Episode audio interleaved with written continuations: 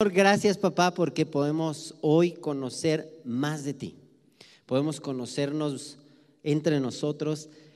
Así es que disponemos nuestro corazón para que tú nos hables, para que tú pongas, Señor, esa palabra exacta, esa palabra precisa en nuestro corazón, en el nombre de Jesús. Amén y amén.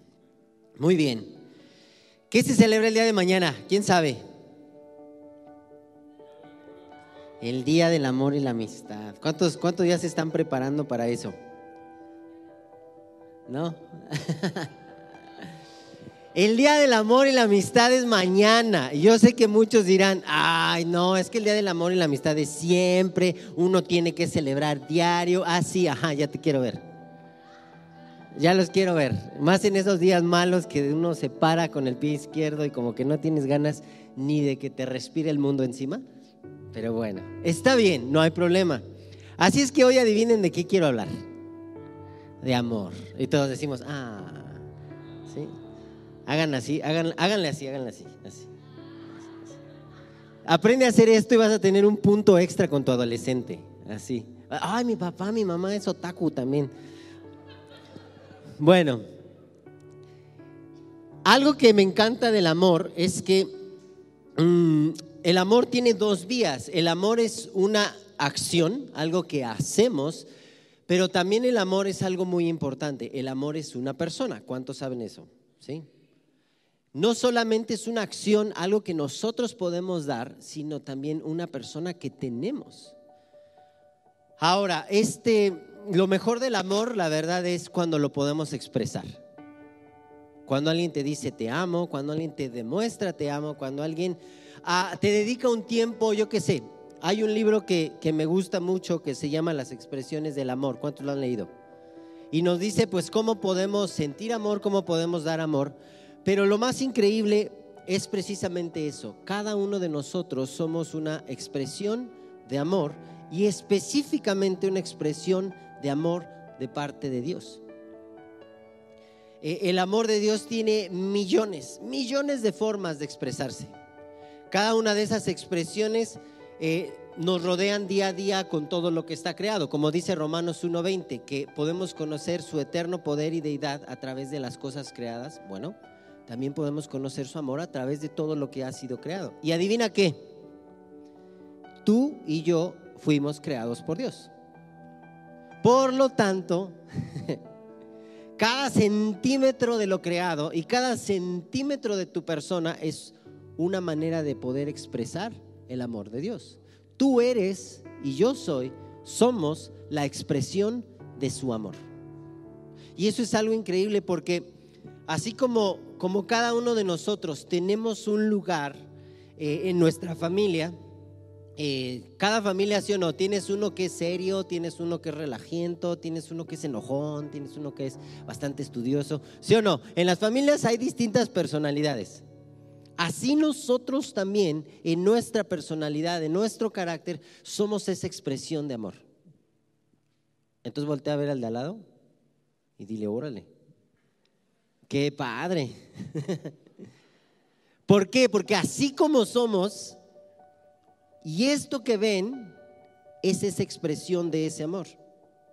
Cada uno de nosotros somos parte importante, adivinen de qué, de que Dios sigue expresando su amor a la tierra no solamente de sentir su amor, sino yo soy una parte importante como su iglesia para poder expresar ese amor, para poder hacer, dar, perdón, darle a conocer a otra persona que Dios existe y que Dios ama. ¿Por qué? Porque Dios ama a través de nosotros.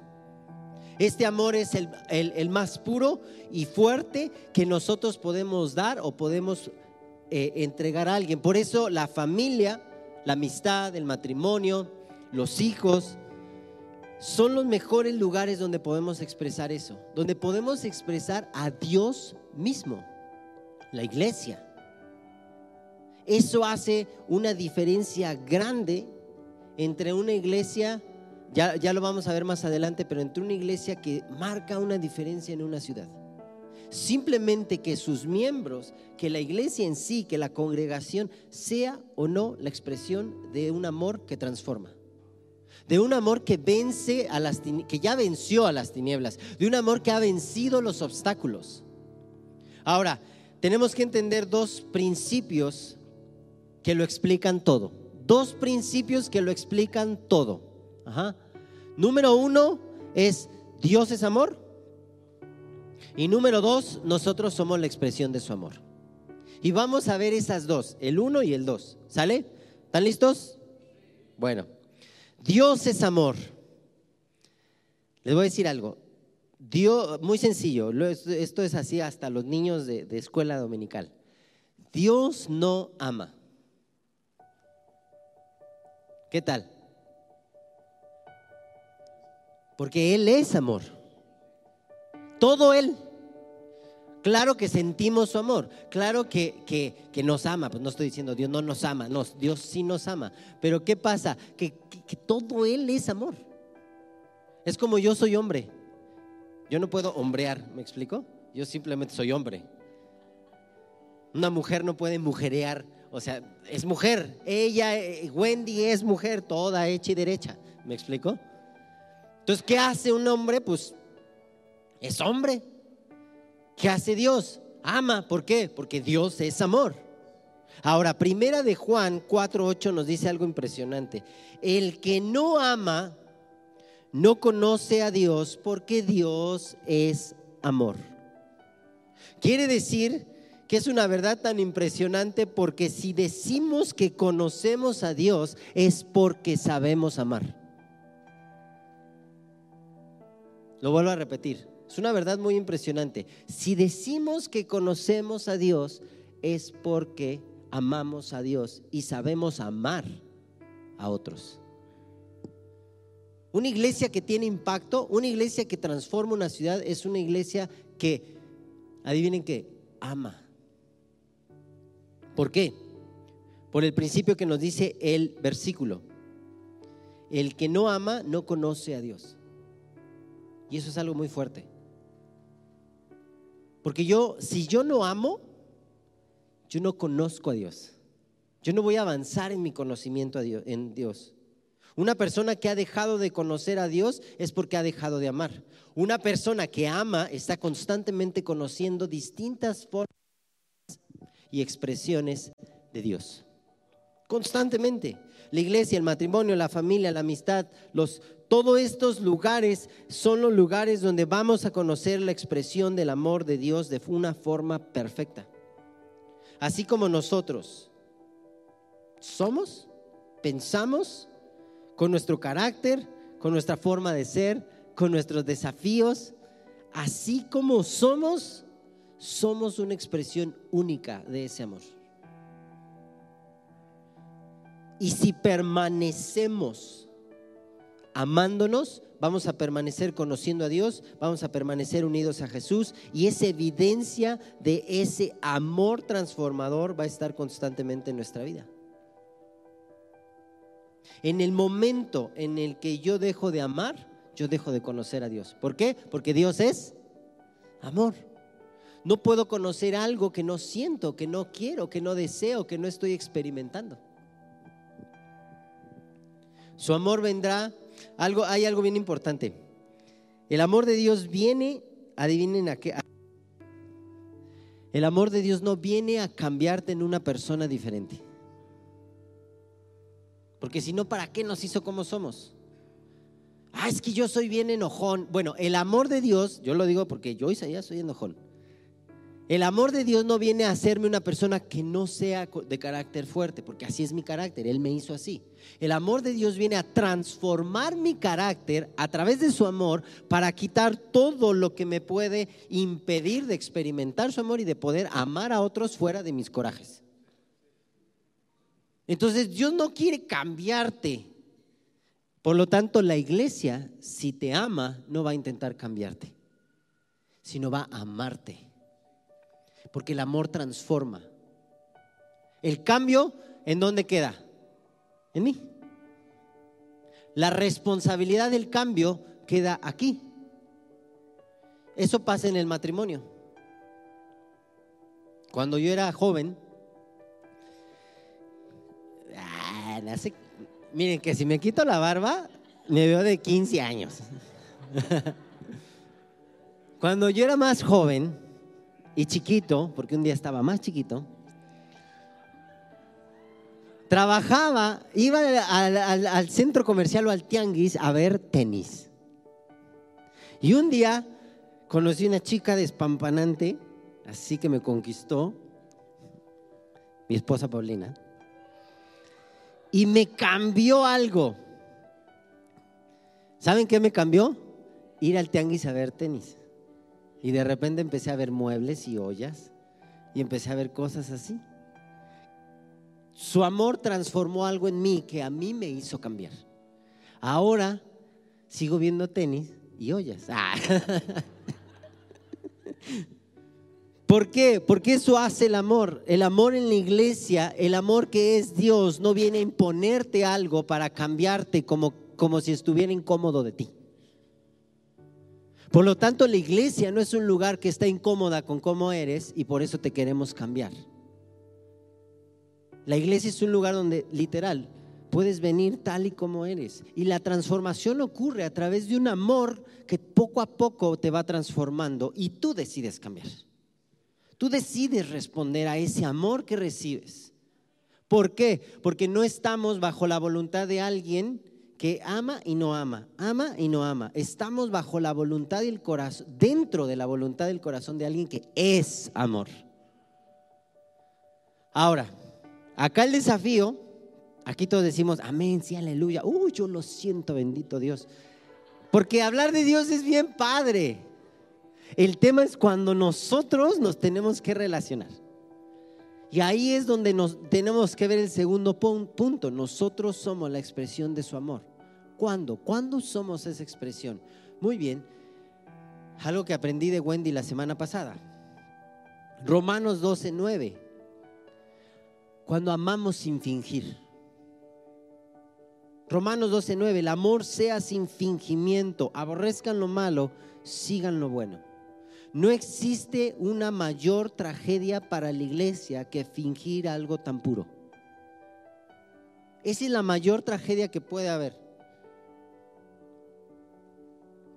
No se puede fingir ser la expresión del amor de Dios. No se puede. Simplemente se siente o no se siente. Has llegado con una persona que dices, chale, como que no le caigo bien. Y alguien te dice, no, sí, así es. Y tú, no, es que de, neta, como que no le caigo bien. Y es, es en serio, ¿sí o no? Bueno, eh, ¿sabes qué? Eso va a pasar también dentro de la iglesia. Y está bien. Está bien. Mientras no aprendamos a fingir, Ay, hermano. Que Dios te bendiga en tu casa. No aquí. ¿Me explico? Es mejor ser sin. ¿Cuántos agradecen amistades sinceras? Levanta su mano. ¿Cuántos prefieren una amistad sincera? Yo prefiero que alguien me haga una cara de frente a que lo haga atrás de mí. La verdad. O que tengan sí y después es, uff, voy a ver cómo le hago para que sea no. Así como Dios no obliga a nadie a amarlo a Él, tampoco está ahí para obligarnos a nosotros a amar a alguien. Él espera que Él nos da de lo que recibimos de Él, demos a otros. Pero Él no está ahí obligándonos, torciéndonos la mano. No, se tienen que amar, se tienen que amar. Simplemente Él derrama tanto y transforma tanto dentro de nuestros corazones que de repente dices, pues sí me ofendió, pero bueno, vamos a esperar, vamos a hacer una pausa, vamos a hacer un tiempo, vamos a poner distancia y después vemos. ¿Me explico? ¿Sí o no? Por lo tanto, el amor es algo que también se recibe yo decido recibir ese amor. Jesús mismo lo dijo, no sé si recordamos ese verbo, a los suyos vino y los suyos no le recibieron. Y hubo quienes sí le recibieron. Y aquellos que le recibieron, como esa mujer que llegó llorando a sus pies, ¿y qué, dijo, qué le dijeron los demás de la mujer eh, que derramó perfume? Ay, si, si fuera profeta, sabría que esa mujer es pecadora. ¿Y qué respondió Jesús? Mucho, mucho ama al que mucho se le perdona. esa mujer recibió el amor de Jesús. Los fariseos no lo recibieron. ¿Y qué pasó cuando no recibieron el amor de Jesús? ¿Jesús se ofendió? No, Jesús siguió y siguió amando a los demás. Y no, no hubo algo ahí de, ah, es que me rechazó. Bueno, a lo mejor te rechazó y a lo mejor, ¿sabes qué? Date un tiempo para que si no te reciben, pues, pienses en algo más importante darte un tiempo para conocer a esa persona. A lo mejor no se conocen. Es como las familias. Llega un, nuevo integrante, ¿no? Yo, yo tengo tres hermanas, entonces tengo tres cuñados, ¿no? Yo amo a mis cuñados. Acá hay uno de mis cuñados y lo amo, de verdad. Pero llegan y son personas extrañas, ¿estás de acuerdo? Y no es como que de repente llegaron y ya los amas de la nada va creciendo. Pero ¿qué? Tú te dispones a conocer esa persona. Y das tiempo y espacio para conocer esa persona. Pero si llega y, mmm, ese Mike de sus güeros de rancho, ¿verdad? Y ya empiezo yo a generar prejuicios por mi falta de amor, por mi falta de conocimiento de Dios. Por la falta de transformación de su amor en mi vida. Entonces, el problema es que es bueno recibir el amor, pero tenemos que aprender a, saber que nunca es bueno suponer de alguien, generar un prejuicio, dar una definición de quién es alguien por una experiencia pasada. A lo mejor yo tenía una idea y esa idea terminó ser decepcionante. Perfecto, no te preocupes, siempre podemos dar un paso adelante, borrón y cuenta nueva. Porque hay un amor que me está transformando que me puede llevar a seguir conociendo a alguien que ya me di cuenta que no conozco. Que yo pensaba que era de cierta forma, pero no lo es.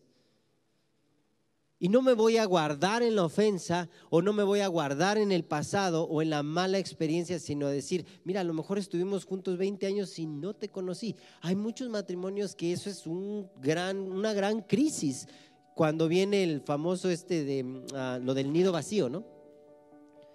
Se van los hijos y ya no están los hijos y de repente, ¿con quién vivo? ¿Y este fulano y esta fulana quién es? Es que se iba a trabajar y regresaba en la tarde y nada más cenábamos y hablábamos y nos dedicamos a sacar adelante a tres baquetones y ya que se fueron, ¿quiénes somos? ¿Quiénes somos tú y yo en esta relación y en esta casa? ¿Me explicó? Una oportunidad para qué? Para conocerse para avanzar. El problema de fingir es que es la razón por las que muchas veces nos encontramos en bastantes conflictos que terminan lastimándonos o lastimando, nosotros lastimando a alguien, heridos entre nosotros y optamos por separarnos.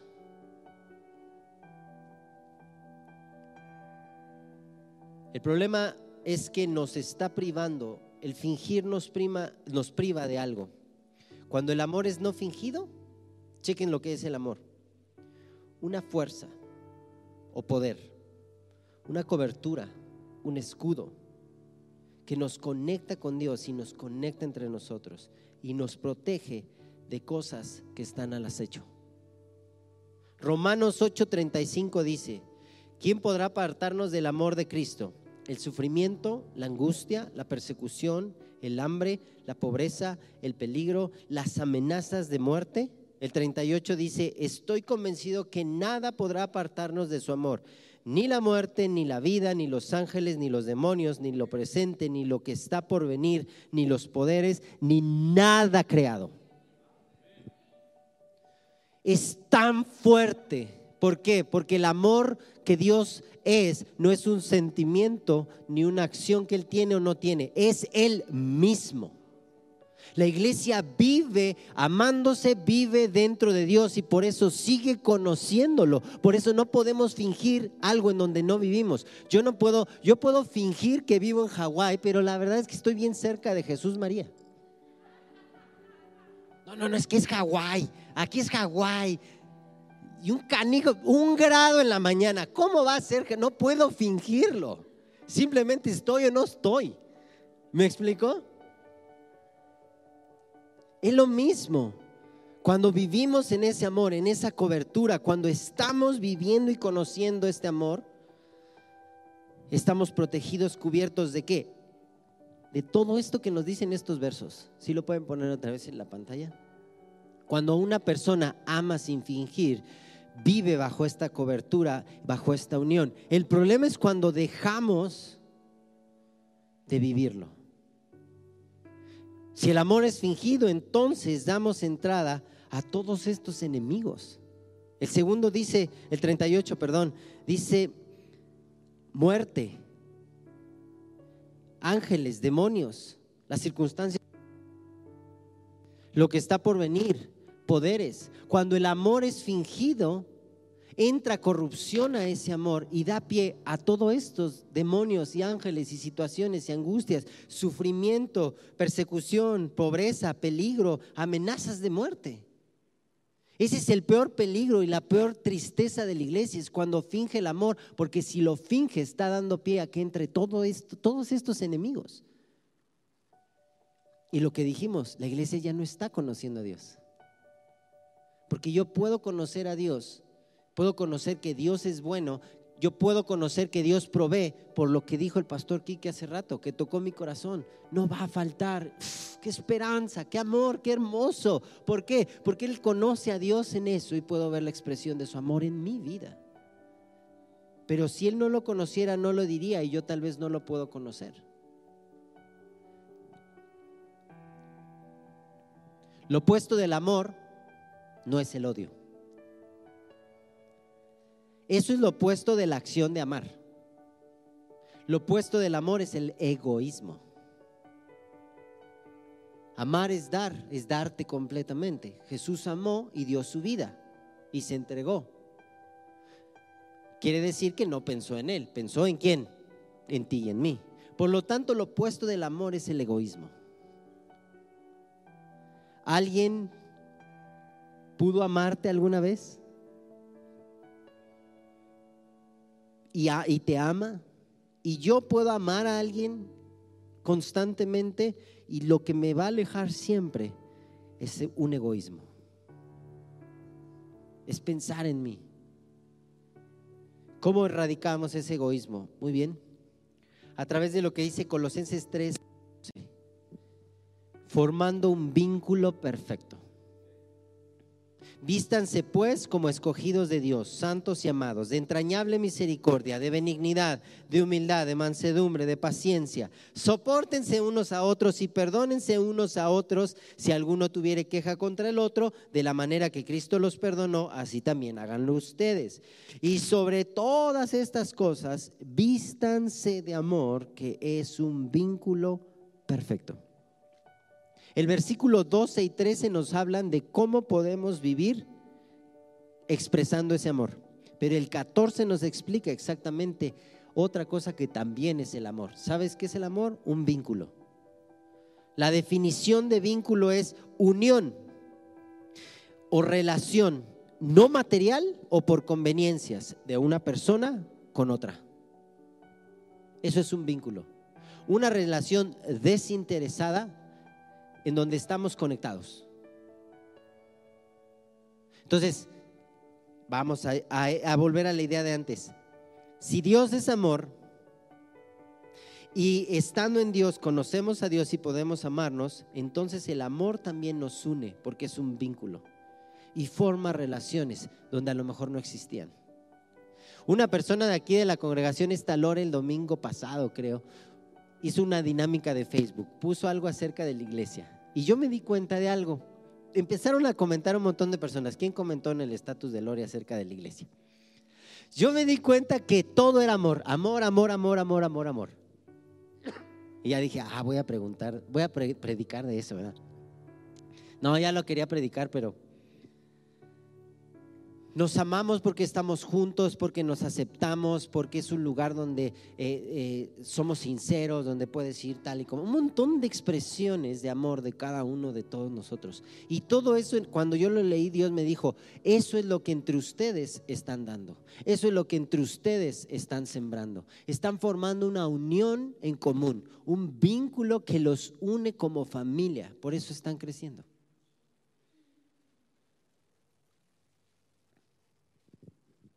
Este vínculo que Dios ha dado también se define o podemos ser esa expresión cuando el amor es un fruto. Y ese es mi último punto. Cuando el amor es el amor es un fruto. El amor es una semilla que Dios nos da. Es su semilla. Esa semilla debe ser sembrada y cultivada con este vínculo que vamos formando, con la relación que vamos teniendo. Y poco a poco, tarde o temprano, va a dar fruto. Ser una iglesia espiritual con la presencia fuerte y visible del Espíritu Santo es muy sencillo. Hay que amarnos. No se trata de señales sobrenaturales únicamente. Eso está bueno, pasa. Pero lo más increíble es esto. Donde hay amor, siempre va a haber crecimiento. Porque siempre va a haber semillas. Porque siempre se va a poder sembrar. ¿Por qué hemos llegado a ser tantos? Ahorita ustedes son la primera reunión, los que se portan bien, sacan 10 en, en sus calificaciones. En la segunda vienen como el triple, ¿verdad?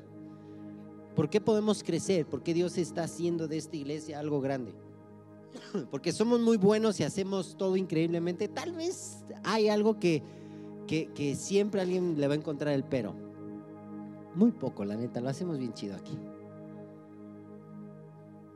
Pero principalmente porque hay algo dentro que nos que amamos de alguien en este lugar. Porque el amor es un fruto. Y todo fruto crece y tiene semilla. Ay, gracias. Tiene, todo fruto crece y tiene semilla. Y eso es lo bonito de nuestra iglesia.